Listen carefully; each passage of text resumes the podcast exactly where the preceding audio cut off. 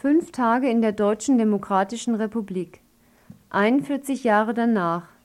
Ein persönlicher Bericht von Klaus Fag, dem Sprecher des Komitees für Grundrechte und Frieden.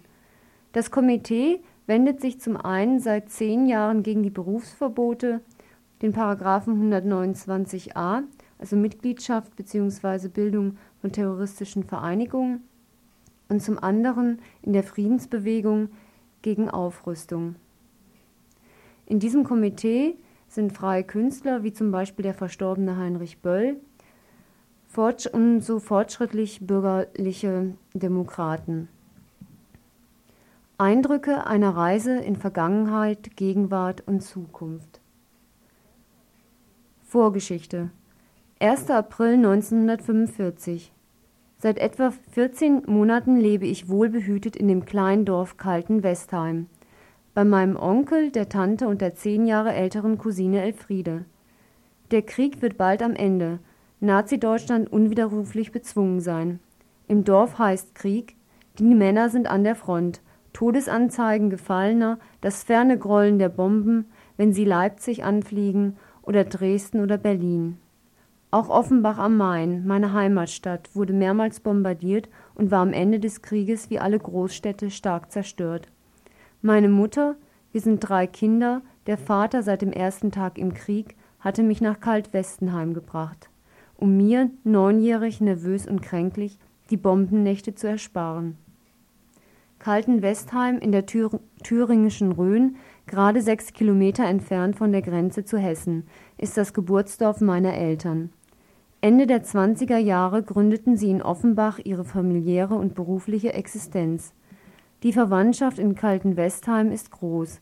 Für mich in jenen Jahren 1944, 45, die Großeltern, 16 Tanten und Onkel, mehr als 20 Cousinen und Cousins. Wohlbehütet also, fernab vom Krieg, auf dem Land, auch ohne Hunger und Not. Doch dann Ende März 1945 rückt die Westfront über Frankfurt, auch Offenbach, Hanau, Fulda in Richtung Erfurt, Leipzig und nicht zuletzt Weimar in dessen Nähe das berüchtigte KZ Buchenwald liegt, und so gleichsam im Durchzug auch auf Kaltenwestheim zu. Von ferne hörten wir es bereits schießen.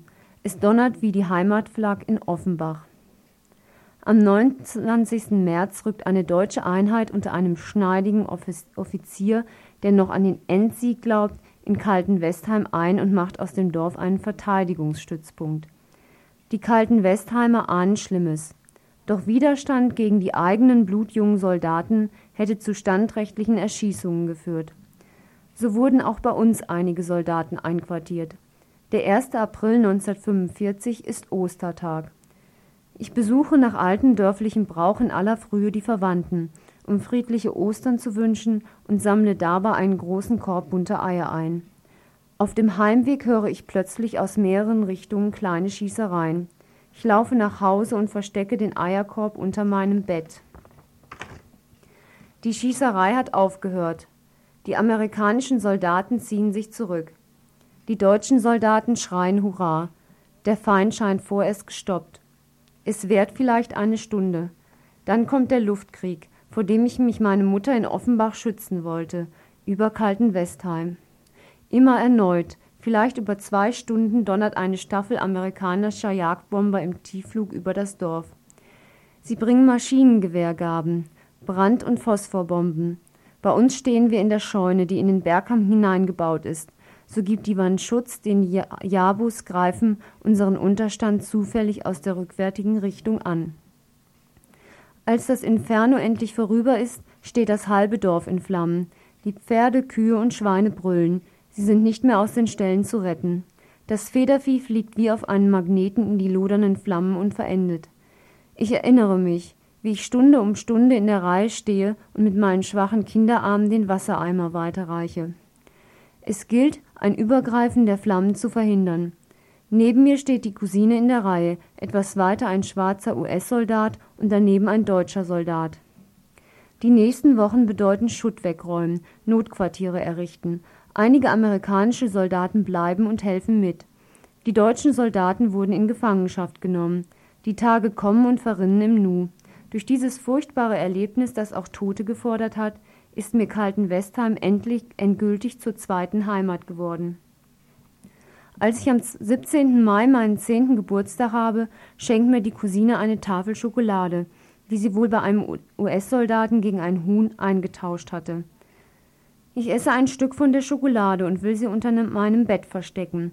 Da sehe ich ganz hinten den Korb mit Ostereiern vom 1. April. Ich hatte sie völlig vergessen. Nun muss ich wieder an die Hühner denken, die sich in ihrer Panik selbst in den Flammen umgebracht hatten. Ich kann keines dieser Eier essen. Ich begrabe sie alle im Garten. Wenig später holt mich meine Mutter nach Offenbach. Thüringen wird zur sowjetischen Besatzungszone, später Deutsche Demokratische Republik. Hessen und Offenbach sind in der amerikanischen Besatzungszone, später ein Bundesland der Bundesrepublik Deutschland. Bis 1948 sind wir, entweder mein Vater und ich oder mein fünf Jahre älterer Bruder und ich, noch mehrmals von Tann, Rhön-West, die zwölf Kilometer nach Kalten-Westheim, Rhön-Ost, auf Verwandtenbesuch illegal über die damalige Zonengrenze gegangen. Danach wurde diese Grenze, wenn man nicht bereit war einzukalkulieren, dass man eventuell sein Leben riskiert, unpassierbar. Der Aufbruch in der DDR Ende Oktober 1989. Kalten-Westheim, Landkreis Meining, Bezirk Suhl, Deutsche Demokratische Republik. Liegt im Frühjahr 10 Kilometer Grenzstreifen. Über ein Jahrzehnt waren Ver Verwandtschaftsbesuche anfänglich überhaupt nicht, dann nur für engste Verwandte erlaubt. Dann gab es einige, immer noch marginale Lockerungen.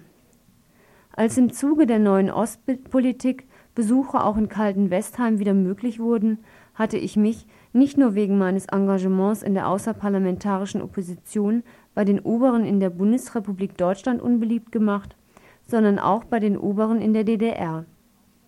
Da gab es zum Beispiel unsere Demonstration auf dem Alexanderplatz in Ostberlin mit der Forderung, die Kriegsdienstverweigerung aus Gewissensgründen anzuerkennen da gab es unseren vehementen Protest gegen den Einmarsch der Warschauer Paktstaaten, die den Prager Frühling im August 1968 niederwalzten. Da gab es vor allem mit dem Entstehen unabhängiger Friedens-, Umwelt- und Menschenrechtsgruppen in der DDR heimliche Kontakte und öffentliche Solidarität. Da gab es unseren Prozess, Protest gegen die Ausbürgerung von Wolf Biermann, Rudolf Barrow, Jürgen Fuchs, Roland Jahn. Kurz und schlecht, Nachdem Westlerreisen in die DDR in kleinen, aber stetigen Schritten erleichtert wurden, auch meine Eltern und meine Geschwister konnten unsere Verwandten in Kalten-Westheim besuchen, war ich zur unerwünschten Person geworden. Gegen mich galt Einreiseverbot und alle Anträge meiner Cousine auf Verwandtenbesuch wurden direkt aus Berlin DDR Kommentar abgelehnt.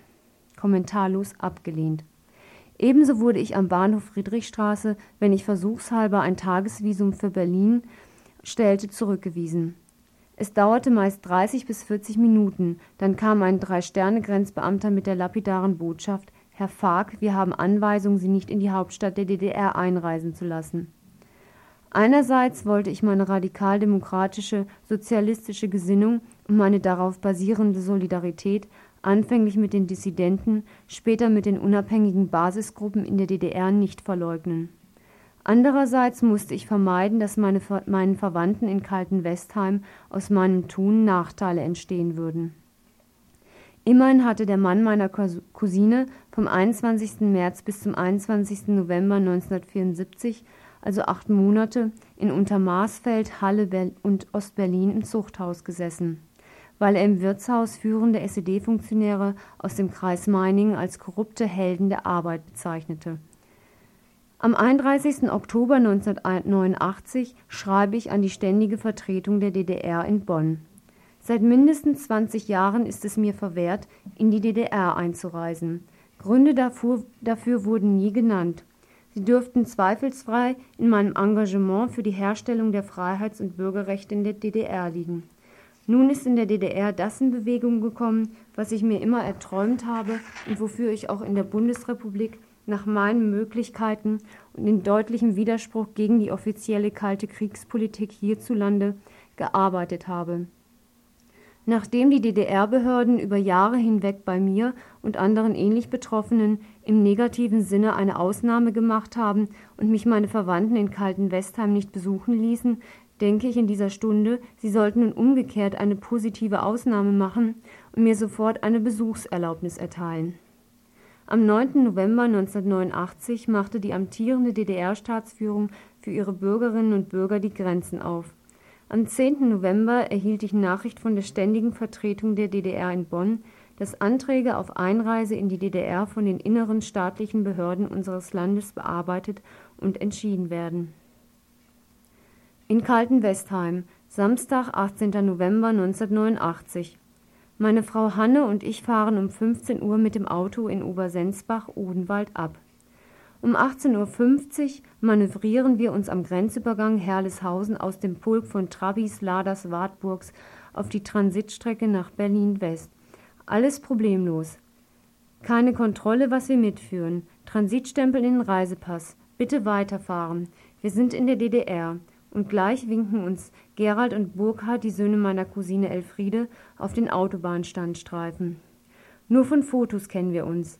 Der rote VW-Golf mit Erbacher Autonummer ist das Kennzeichen. Umarmung, Freude, Freude, schöner Götterfunken.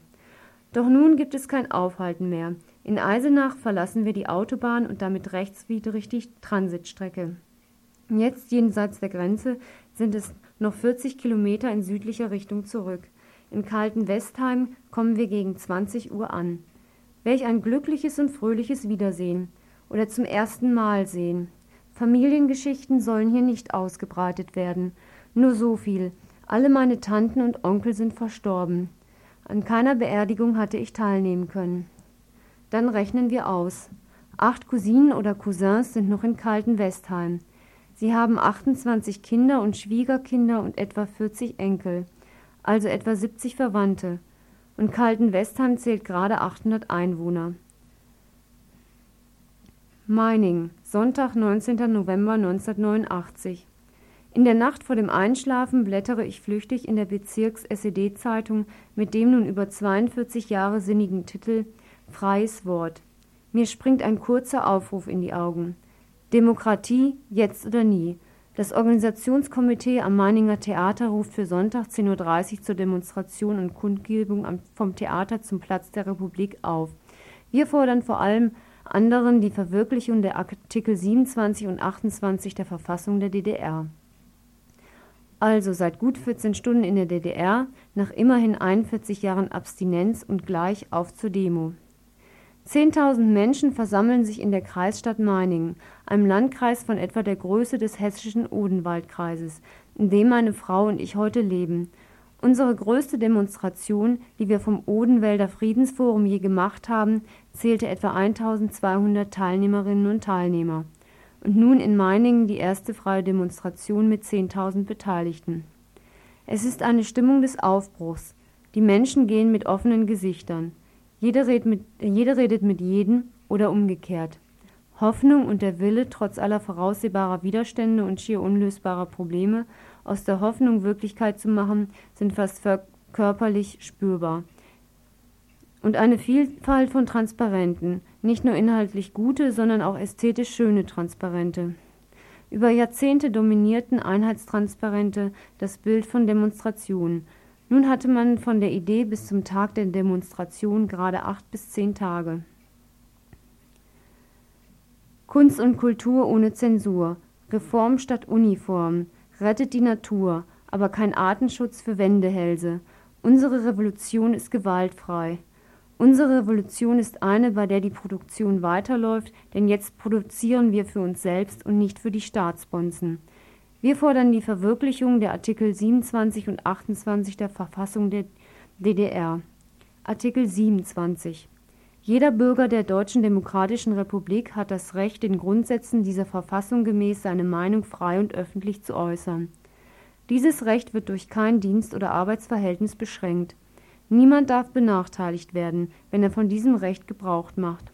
Die Freiheit der Presse, des Rundfunks und des Fernsehens ist gewährleistet Artikel 28 Alle Bürger haben das Recht, sich im Rahmen der Grundsätze und Ziele der Verfassung friedlich zu versammeln.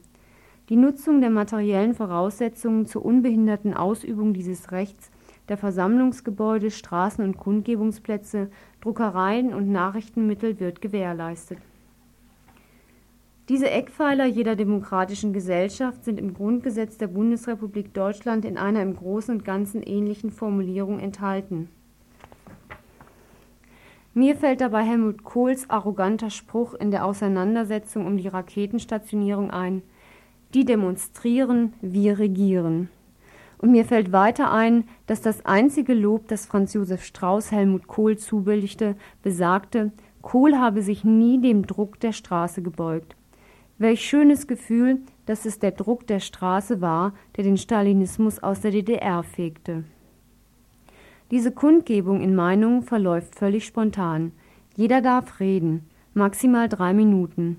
Die Vertreter der Blockparteien ernten Pfiffe, obwohl die alte Führung schon ausgewechselt ist und sich eher moderate Reformer, die die Unumkehrbarkeit der Wende ohne Wenn und Aber verkündigen, verkünden, auf das Podium wagen.